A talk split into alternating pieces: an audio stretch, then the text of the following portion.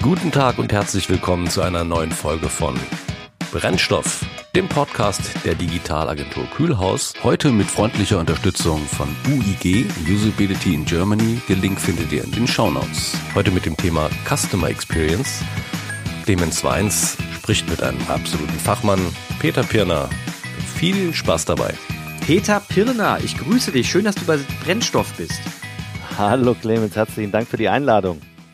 Du hast, du hast doch auch einen eigenen Podcast, oder? Ja, ja. ja der heißt, CX Talks. CX der heißt Talks. CX Talks und den habe ich ungefähr vor zehn Monaten gestartet und äh, bin jetzt schon in der Folge 26. Aktuell Ines Imdahl sind Customer Experience Manager äh, sind Frauen die besseren Customer Experience Manager. Habe ich übrigens viel Schelte bekommen für den Titel. Das kann ich verstehen. ja, ich habe mir gedacht, ich mache mal was Provokatives. Äh, das ist mir relativ gut gelungen und die Ines Imdal macht das sehr differenziert und wir, wir sprechen eigentlich eher über unterschiedliche Wahrnehmungen von Männern und Frauen, unterschiedliche Entscheidungen, wie, also wie, wie entscheiden Männer und Frauen unterschiedlich, zum Beispiel Kaufentscheidungen und was hat das für Konsequenzen dann auch im Management. Ist eigentlich ziemlich cool und ist überhaupt nicht so plakativ wie diese Frage. Aber ich fand das total lässig von mir, mir diese Frage auszudenken und die war eigentlich ziemlich daneben. Aber jetzt ist er auf jeden Fall drin und wenn die Leute sich darüber aufregen wollen, dann soll es auf dich zukommen. Genau, genau. Ähm, was begeistert dich denn so an der Customer Experience? Also mich begeistert, man muss dazu sagen, ich komme, bin gelernter Marktforscher. Also so meine, meine Vita ist geprägt von empirischer Forschung. Ich habe in München BWL studiert, habe dann am Lehrstuhl für empirische Forschung äh, sechs Jahre als Assistent gearbeitet und habe also Studenten beigebracht, wie man empirisch forscht und bin dann in die Marktforschung gegangen und da relativ schnell in den Bereich, der hieß damals Kundenzufriedenheit. Und was ich so faszinierend an Forschung finde, für Menschen, die neugierig sind, dann haben die praktisch ihr perfektes Betätigungsfeld, weil deine Aufgabe ist es immer herauszufinden, warum verhalten sich Menschen, wie sie verhalten und das über, überfragen. Es könnte auch über Beobachtung sein, es könnte über ganz unterschiedliche Mittel sein. In der Regel, in der, vor vielen, vielen Jahren war die, war der, die Königsdisziplin die Befragung. Würde ich heute so nicht mehr unterschreiben, aber damals war es die Königsdisziplin.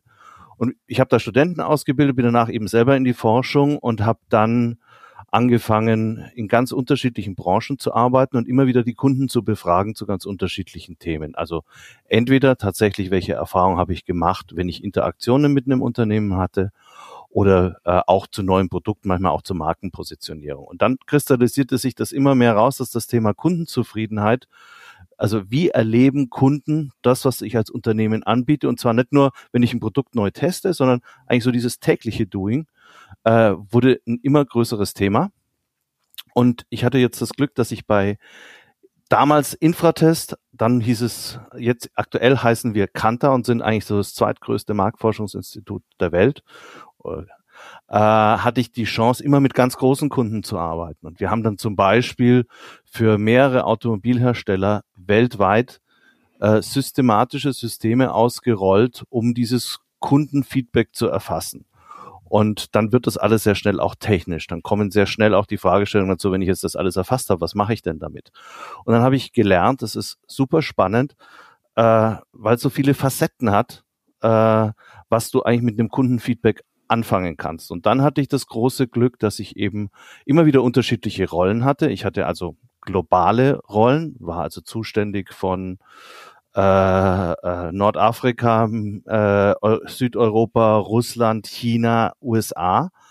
Und da, da waren überall dieselben Konzepte im Einsatz. Man hat überall versucht, eben Kundenerfahrungen zu erfassen und dies das zu analysieren. Und das Interessante ist, dass die Menschen sich auf der Welt gar nicht so wahnsinnig unterscheiden.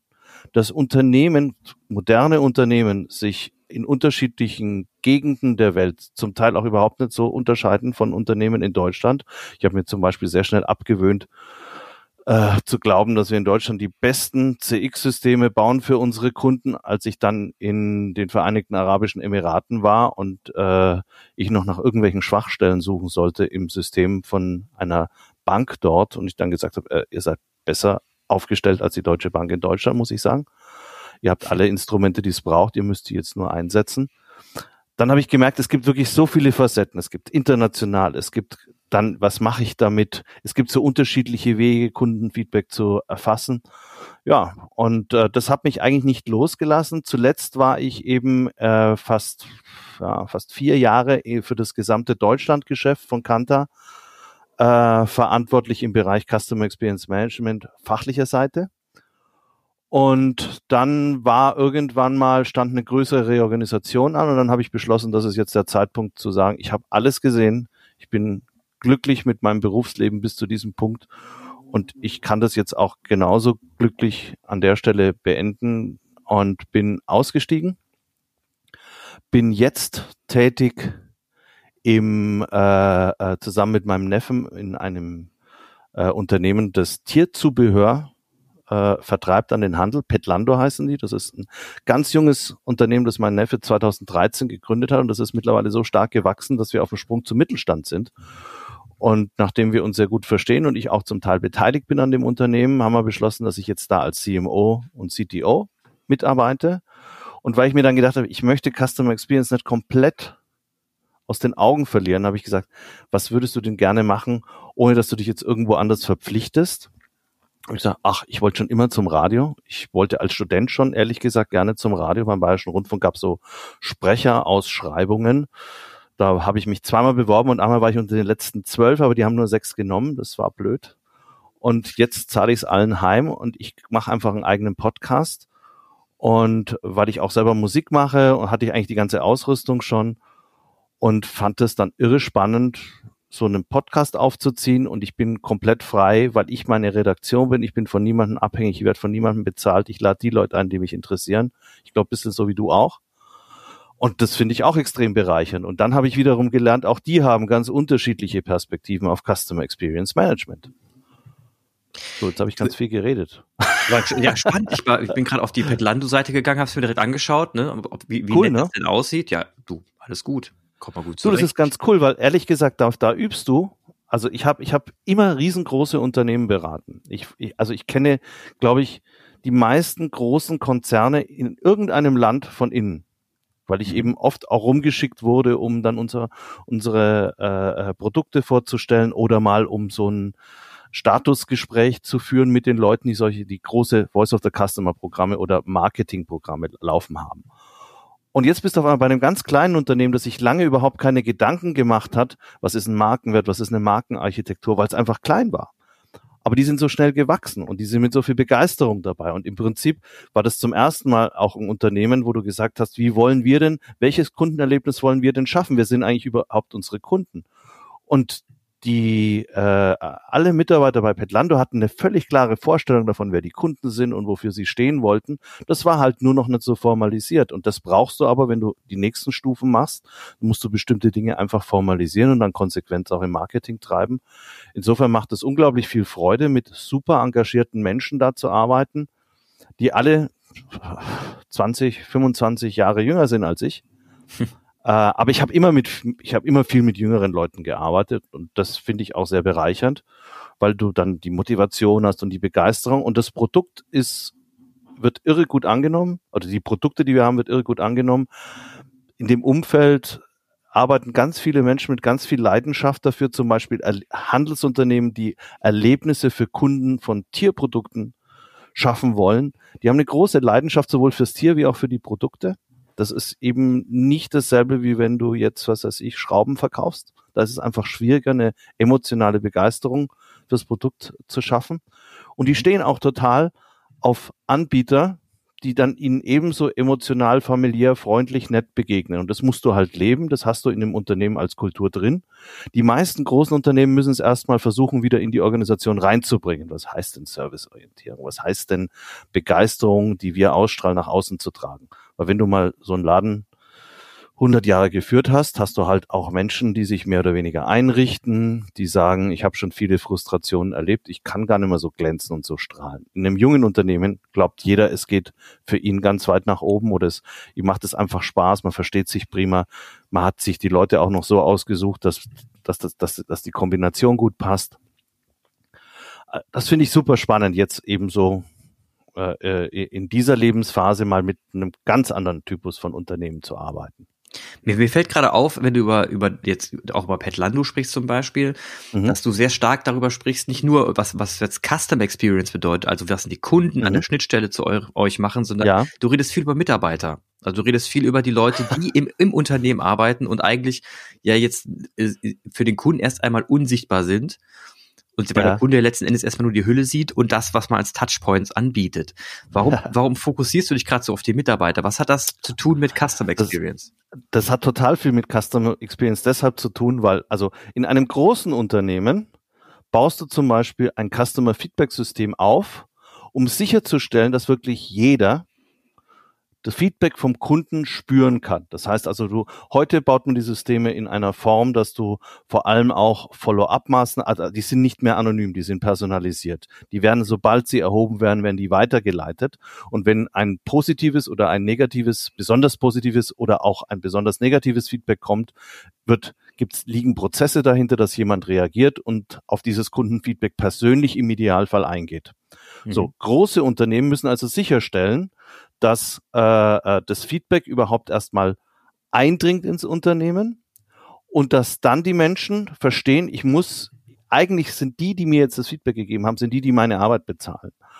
Und äh, es gibt, wenn du so ein System eingeführt hast, dass das Feedback ins Unternehmen gibt, gibt es oft den Punkt, dass dann die Unternehmen sagen, ja, wir haben das jetzt eingeführt und was machen wir jetzt damit? Also ja, wir haben jetzt auch irgendwie so einen Prozess und jetzt? Und dann kommst du als Berater sehr häufig an die, an den Punkt, und das ist völlig normal und es muss auch so sein, dass du sagst, und jetzt setz mal nochmal genau dasselbe Budget darauf, dafür ein, dass wir die komplette Organisation aktivieren mit dem Gedanken, wir wollen eine tolle Experience schaffen, weil der Kunde merkt das Ergebnis unserer Arbeit. Wir strahlen das auch, sogar das Backoffice, vor allem der Customer Service, der ist oft außen vor gelassen. Auch der äh, hat ja direkte Interaktionen. Wir nehmen jetzt alle zusammen und überlegen, was wir aus diesem Feedback zum Beispiel auch noch lernen können, um Prozesse im Unternehmen zu verbessern. Ich rede jetzt gerade von einem großen Unternehmen, wo das in der Regel auch in unterschiedlichen Silos ist. Also Customer Service redet ja ganz ungern mit dem Vertrieb, weil die Vertriebler sagen, was wollten ihr? Mhm. Äh, das ist eigentlich in fast jeder Branche so und dieses Verhältnis ist eigentlich immer relativ schwierig und ich halte es für total dämlich, dass das so getrennt ist. Äh, deshalb macht man ja Projekte, wo man die versucht zusammenzubringen, um denen zu erklären, Kunden erleben das Unternehmen an unterschiedlichen Touchpoints und ihr alle tragt dazu bei. Und wenn du jetzt ein kleines Unternehmen nimmst, deshalb habe ich jetzt wahrscheinlich von Petlando so sehr von den, von den Personen gesprochen. Wenn du ein kleines Unternehmen bist, die haben kein komplexes Customer Feedback System. Auf der anderen Seite hocken die alle so eng beisammen, dass wenn einer sagt, oh, wir haben jetzt einen Anschiss bekommen wegen dem und dem und dem Thema, dann merken das alle sofort. Und wenn du dann eine Kultur hast, wir wollen sofort dieses Problem fixen und wir wollen sofort versuchen, uns eine gute Lösung, vielleicht weil jetzt irgendeine Lieferung nicht ankommen kann, weil es Lieferschwierigkeiten in irgendeinem, bei irgendeinem äh, Zulieferer von uns gibt. Wir wollen das Problem lösen. Dann ist das eine Kultur, die in einem Unternehmen ist, die große Unternehmen vielleicht wieder neu lernen müssen und kleine Unternehmen, wenn sie erfolgreich sind, im Regelfall so verinnerlicht haben, dass die, äh, die sowieso sehr natürlich leben. Und dann muss man aber sagen, wenn wir die sowieso natürlich leben, warum sagen wir es der Welt draußen nicht? Das ist dann das Marketing. Das ist faszinierend. Also wie du, du, du prägst, schlägst so diese schöne große Brücke zwischen dem, der einen Bewegung, die heute auch so in ist, dieses New Work-Thema. Also mhm. wie gestalte ich meine Arbeit so, dass es auch in mein Lebenskonzept passt? Und das mhm. andere Thema, ähm, Custom Experience an der Kundenschnittstelle, also eigentlich da, wo es um harte Fakten und Zahlen geht.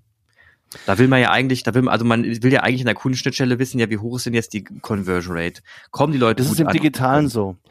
Ja. Äh, wie hoch ist die, also sagen wir so, wenn, wenn, aber zum Beispiel, äh, ich bin jetzt kein Experte für UX, ihr macht ganz viel UX, aber wenn du dir vorstellst, du hast eine, eine, eine, eine äh, auf der Webseite ähm, einen bestimmten Prozess hinterlegt, zum Beispiel Aufnahme eines Hypothekendarlehens oder Informationsprozess für ein Unternehmen Darlehen, dann wäre ein Erfolgskriterium die Conversion, wie viele Leute haben hinterher den Antrag komplett ausgefüllt. Mhm. Und vielleicht ein weiterer Erfolgskriterium wäre, äh, ähm, wie viele haben dann abgeschlossen. Ähm, bevor diese Webseite live geht, macht die ja User-Tests. User Experience gibt's auch ehrlich gesagt noch gar nicht etabliert als Begriff und etabliert mit Methoden so wahnsinnig lange. Also mir ist das vielleicht bewusst seit zehn Jahren oder so, mhm. dass es natürlich total Sinn macht, Leute vorher vor die Schnittstelle zu setzen und das testen zu lassen. Äh, die ganze Scrum-Methode äh, äh, erfordert oder Design Thinking Methoden, die erfordern ja ein ständiges Kundenfeedback in der Entwicklung von dieser Schnittstelle. Mhm. Aber das ist halt ein kleines Paket. Der Kunde, es gibt aber Kunden, die schauen sich erst auf der Webseite an, machen da, füllen da schon ganz viel aus. Und dann kommt der nächste Schritt. Dann gehen sie vielleicht in die Filiale und sagen, ich möchte jetzt doch nochmal beraten werden zu diesem Kredit. Und ich habe jetzt aber schon was hinterlegt, weil ich habe das alles schon ausgefüllt. Und können wir über das, was ich auf der digitalen Schnittstelle, das habt ihr toll designt, äh, äh, und deshalb bin ich jetzt auch in der Filiale, können wir über das nochmal reden. Jetzt sind auf einmal ganz andere Abteilungen davon betroffen. Das ist dann nämlich nicht mehr diejenigen, die die Schnittstelle programmiert hat. Die mhm. muss so gut sein, dass die Leute idealerweise in die Filiale kommen.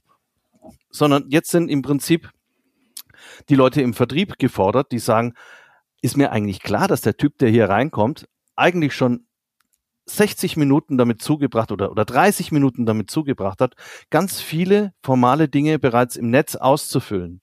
Und das Tollste wäre doch jetzt für den, wenn der jetzt das, was er da alles ausgefüllt hat, wenn ich das schon vorliegen habe und wir das nicht mehr gemeinsam ausfüllen müssen, dann sagt der Mensch, die haben den Prozess komplett durchdacht.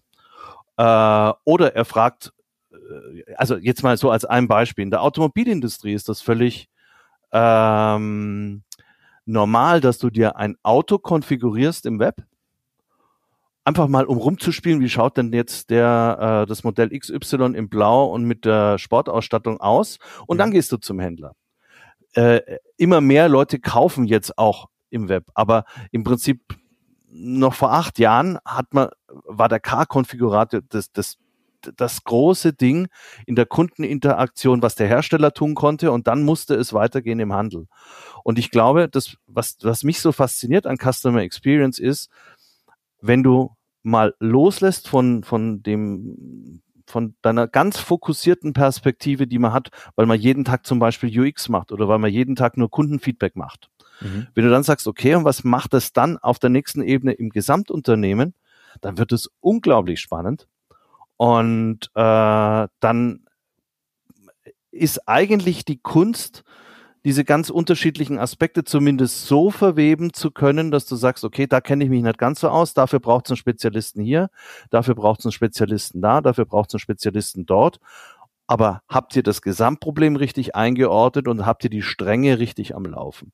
Das hat mich immer fasziniert und das ist äh, was, ja, was ich jetzt auch feststelle in dem Podcast, wenn Menschen mir erzählen, wie sie ihre Customer Experience Systeme oder Customer Experience Management in ihren Unternehmen betreiben, ähm, dann ist das eben tatsächlich sehr häufig so, dass die anfangen, das zu verweben. Und wenn sie Probleme haben, dann sind das meistens Elemente, wo man sagt, oh, ich habe jetzt an den und dem Bereich, der eigentlich auch noch mit in einen in einer optimalen Gestaltung für einen Kunden mit dazugehören würde, die habe ich übersehen oder die kooperieren nicht mit mir. Ähm, oder wir haben jetzt einen zu starken Technikfokus gehabt oder wir haben jetzt nur einen kulturellen Fokus gehabt und uns fehlen die technischen Voraussetzungen, um Kundenfeedback dann überhaupt im Unternehmen äh, weiter zu verarbeiten.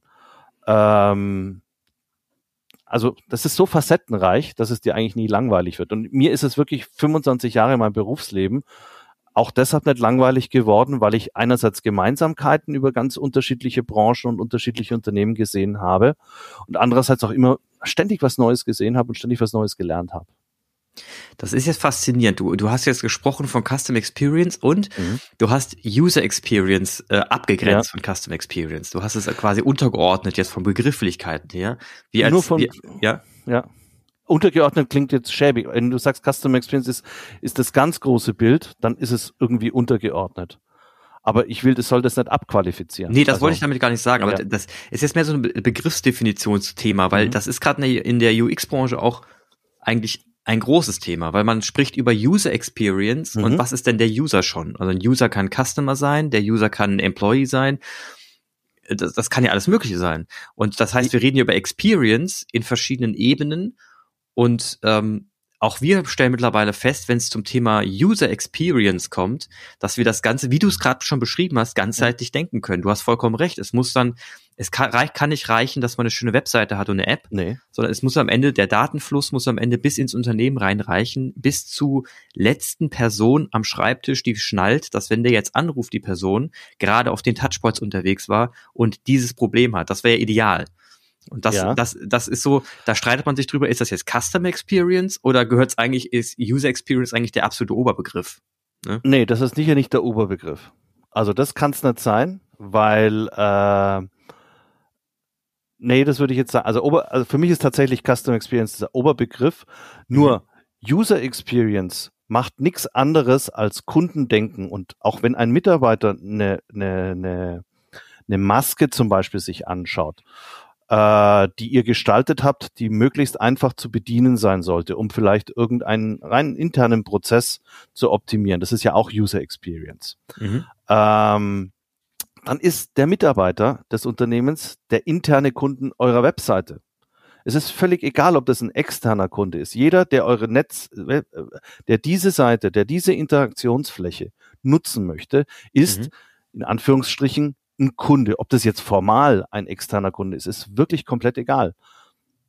Und wenn du sagst, jeder, der, der meine Dienstleistungen oder das, was ich gestalte, irgendwie nutzt und ich nehme dessen Feedback wahr, um das zu optimieren. Wenn er sagt, ich komme damit einfach nicht klar, es ist mir zu kompliziert, dann werdet ihr ja sofort diesen Touchpoint ändern.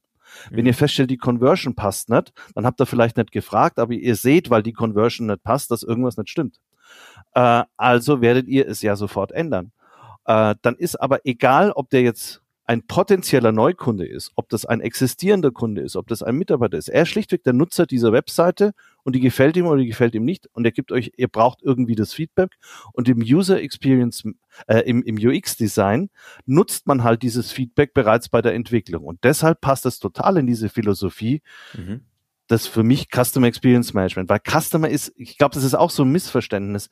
Customer Experience Management ist eben nicht nur der der, der, der eigentliche Kunde, also ein formaler Mensch, der entweder Kunde einer Bank ist oder der meine Produkte regelmäßig kauft. Da gehört im Prinzip auch der Potenzialkunde dazu und da gehört auch der Mensch dazu, der beschlossen hat, er will nicht mehr Kunde sein. Äh, also das wird aber alles auch abgedeckt mit Customer Experience Management. Und deshalb ist es für mich dann ein User oder ein interner Kunde, auch ein Mitarbeiter ist eigentlich äh, ein interner Kunde. Mhm. Äh, äh, äh, das ist, gehört für mich da alles drunter. Aber ich neige dazu, diesen Begriff wirklich sehr groß zu definieren, weil ich für mich dann leichter tue, haben wir jetzt ein Problem an der digitalen Schnittstelle oder haben wir ein Problem, dass die gesamte Organisation das Problem überhaupt nicht versteht?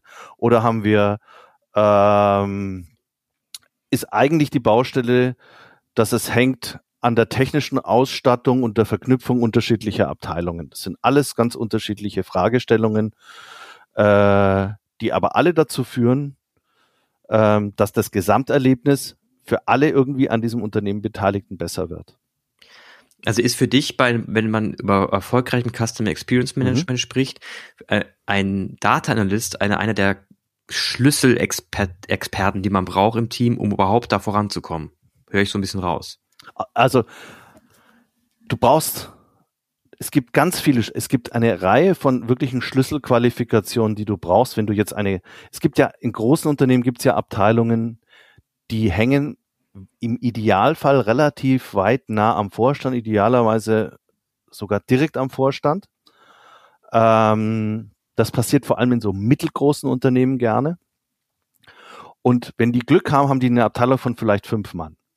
Und in einer ideal zusammengestellten Abteilung dieser fünf Leute hast du zum Beispiel jemanden, einen Daten, du hast natürlich einen Datenanalysten drin. Du hast jemanden drin, der sich äh, mit Technologie auskennt, also weil die Technologie und, und mit Schnittstellen auskennt, der, das, der die Anbindung ans CRM kann, der die Anbindung an andere Datenquellen kann, die erstmal nur auch zusammen zu bündeln und zusammenzuführen. Und manchmal müssen dann auch Systeme eingeführt werden, die das überhaupt erst ermöglichen. Der Analyst kommt für mich dann danach, wenn der auch Technik kann, ist gut, aber äh, im Prinzip ein guter Analyst muss jetzt nicht Systeme bauen können.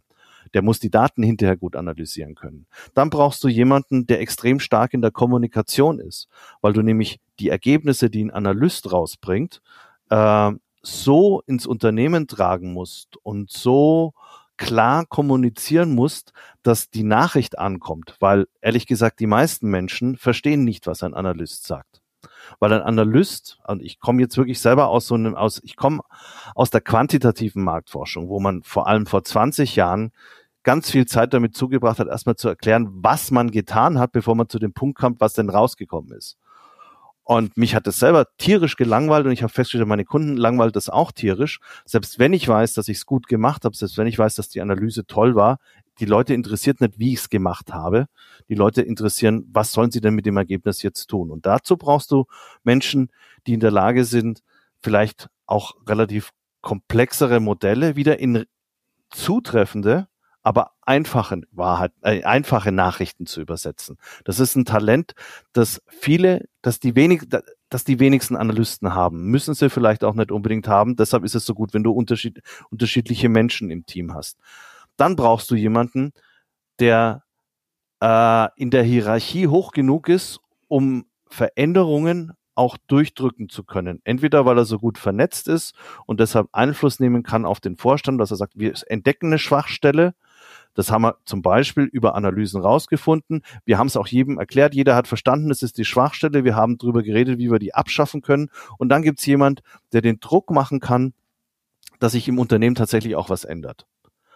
Äh, und daran siehst du schon, dass, dass das können gar nicht dieselben Menschen sein. Und darum ist es so wichtig, dass du eben äh, in solchen Teams, selbst wenn die formal vielleicht auch gar nicht unbedingt zusammen alle in einer Abteilung arbeiten. Selbst das ist wurscht, aber du brauchst eben diese unterschiedlichen Kompetenzen und die musst du mit hoher Intelligenz so verknüpfen, dass das Unternehmen am meisten aus all diesen Dingen machen kann. Und dann fließt auch mal zum Beispiel eure Insights aus UX damit ein. Nur die gestalten nicht das komplette Unternehmen. Aber wenn ihr den Touchpoint schlecht designt, wenn die User Experience nicht zufriedenstellend ist an einem konkreten Touchpoint, dann ist der ganze Prozess gestört. Und man muss, und für euch wäre es mit Sicherheit auch als UX-Agentur sehr viel hilfreicher, wenn ihr die, den, den Touchpoint, den ihr optimiert, im Gesamtkontext auch mhm. erkennen könnt. Dafür ist aber meistens gar nicht das Budget da und häufig auch nicht die Zeit. Ist aber falsch. Und wenn du jetzt in internen Abteilungen äh, an solchen Touchpoints arbeitest, ist tendenziell ein bisschen mehr Zeit da und wird es normalerweise auch durch CX-Manager, wenn es sie denn gibt, häufig auch veranlasst, dass die Leute sich dann doch einmal zusammensetzen und einmal über die Customer Journey in diesem konkreten Prozess mal reden, damit jeder eine Vorstellung hat. Und ähm, also ich habe das schon gesehen bei Unternehmen, wo das, wo, wo man sehr viel Wert drauf gelegt hat. Es ist nicht bei allen so. Das ist jetzt faszinierend. Du hast quasi gerade aufgezählt, wie welche Skills wir innerhalb unserer Agentur ähm, vor, vorrätig haben. Also du hast gerade das komplette mhm. die komplette Bandbreite unserer Angestellten äh, dargestellt, weil und dann, dann habe ich mir gerade überlegt, naja, eigentlich müssen wir uns CX-Agentur schreien und nicht UX-Agentur, weil genau das, was du beschreibst, das Thema ist. Also man muss, man braucht eben man braucht alle, man braucht alle Personen heutzutage für so ein Riesenprogramm und ja. dann reden alle so ganz gro groß über Digitalisierung. Und mhm. du hast es gerade so schön runtergebrochen, was das eigentlich im Detail bedeutet. Ja. Das heißt nämlich, das heißt nämlich eigentlich, dass man alle Gewerke zusammenbringen muss, gemeinsam darüber nachdenken muss und auch zusammenwachsen muss innerhalb eines Unternehmens, was politisch ja auch immer ein Riesenproblem ist.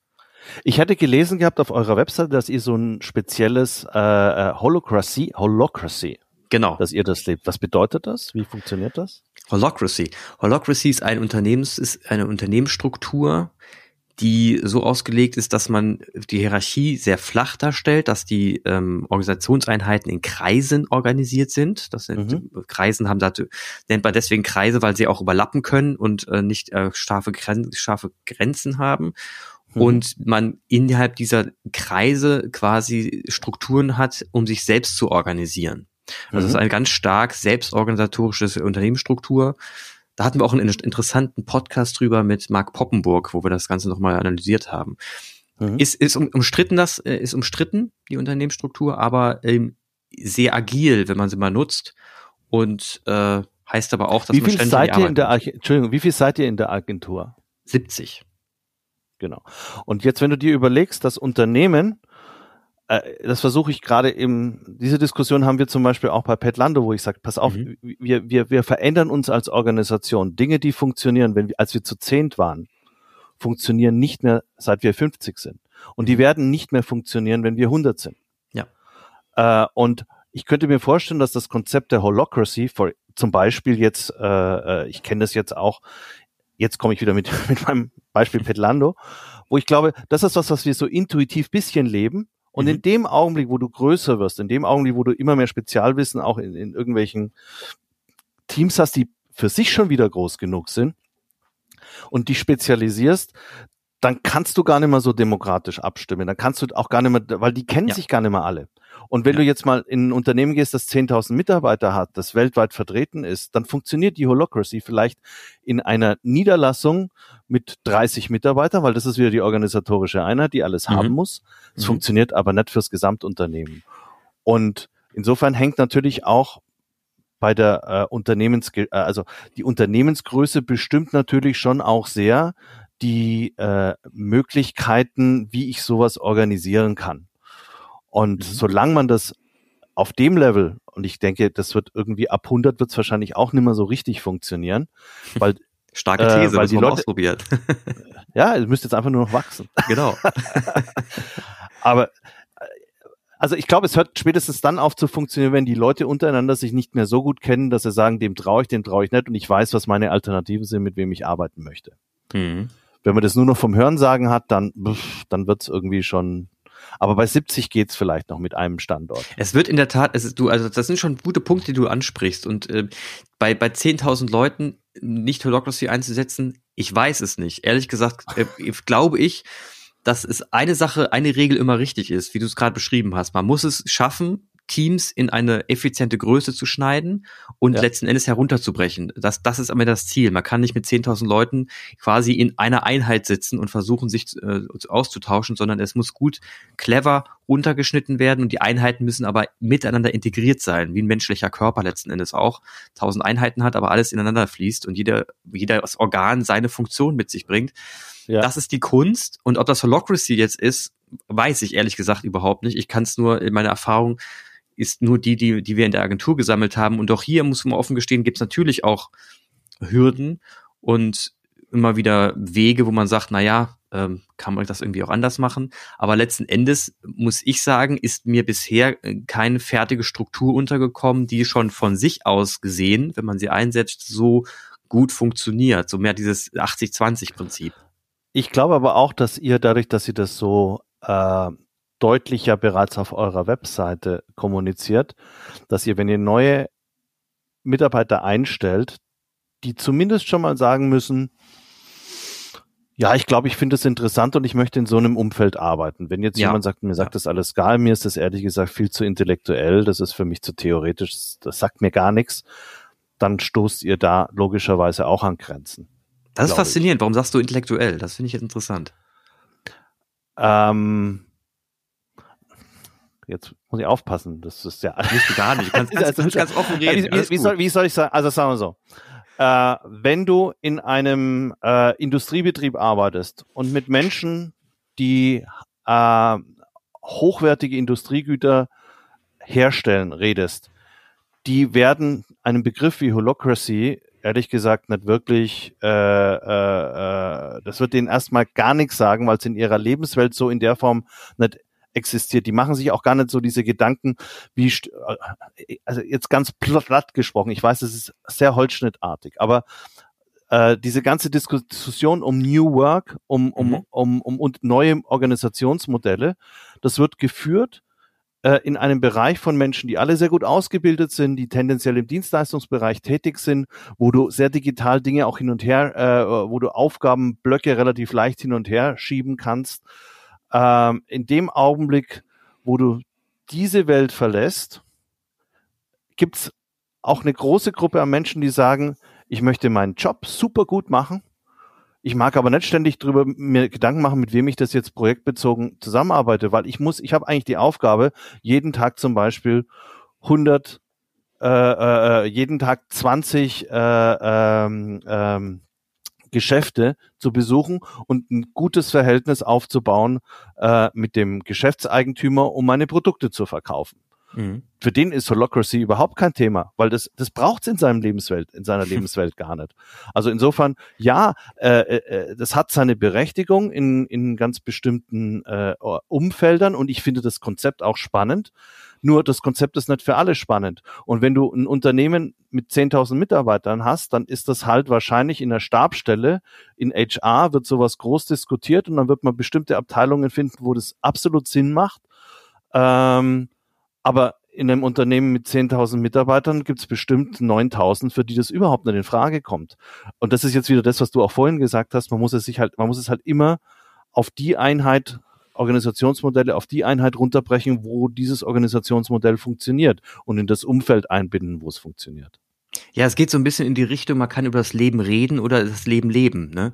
Und ja. das, das Holocracy ist eben so, man kann viel darüber reden und das tun wir auch ganz viel und das ist auch total genau. hip. Und gleichzeitig wissen wir auch im Arbeitsalltag, da ist das der Name schon mittlerweile bei uns äh, so, sie sind eben so überdrüssig, dass wir eigentlich nur sagen, ja komm, lass uns jetzt mal arbeiten. Wir können das Wort schon gar nicht mehr hören. Ne? Also das, genau. weil, weil das am Ende, wie du sagst, irrelevant ist. Wenn, wenn wir eine, wenn ein anderes Unternehmen irgendeine hippe Unternehmensstruktur gründet, dann wird der Unternehmer ja hoffentlich auch nicht auf die Idee kommen zu sagen, das nenne ich jetzt das, äh, das Michael, äh, die Michael-Struktur ja, und alle genau. müssen sagen, okay, jetzt ist das die Michael-Struktur. es gibt das Peter-Prinzip und es gibt, also es gibt, es gibt schon, es gibt schon Menschen, die das damit mit ihrem, das dann mit ihrem Namen verbinden. Aber du hast, du hast völlig recht. Und letztendlich, wenn es euch gelungen ist, eine Kultur zu haben, dass ihr alle euch einig seid, ja, äh, wir verstehen uns als Team und für uns ist es entscheidend, extrem gute Produkte für diejenigen Menschen zu machen, die unsere Produkte nutzen, nämlich die User, die wir dann auch Kunden nennen können, und das zu verkaufen an die Menschen, die uns Geld dafür geben, dass die dass deren, dass die, die User dann äh, aus, den, äh, aus deren Einflussbereich die, unsere Produkte nutzen, dann habt ihr auch eine gute Kultur äh, äh, im Hinblick auf Customer Experience oder Customer Centricity, worüber man auch immer, also mhm. richtet euch aus an dem, was, wofür ihr eigentlich euer Geld kriegt und macht das so gut. Und gut ist es dann, wenn die, die es nutzen, es auch wirklich als richtig gut empfinden. Das ist jetzt ganz platt runtergebrochen. Nee, aber richtig, also vollkommen korrekt. Mhm. Und danach muss man ja auch entsprechend handeln und das ist nicht immer einfach. Weil ja. es auch interne Beschäftigungsprozesse gibt, die, die man machen muss zum Teil, ne, Reisekostenabrechnung hier und da und tralala. Und da muss man mit den internen Systemen umgehen können. Die können dann auch manchmal zum Wahnsinn treiben, kosten wieder ja. Stunden. Und dann, ähm, und dann ist man so gefangen zwischen, aber eigentlich muss ich mich um den Kunden kümmern, ne? Und in der ja, Welt leben der wir ja sowieso. Halt nicht merken. Der Kunde genau. darf es halt nicht merken. Der darf, der darf es nicht merken, da muss man eben, ja, muss man eben lächeln und kompensieren. Mensch, Peter, es war mir eine Freude, heute mit dir zu sprechen. Es war ein sehr illustre, illustres Gespräch. Wir haben uns ja. fantastisch unterhalten.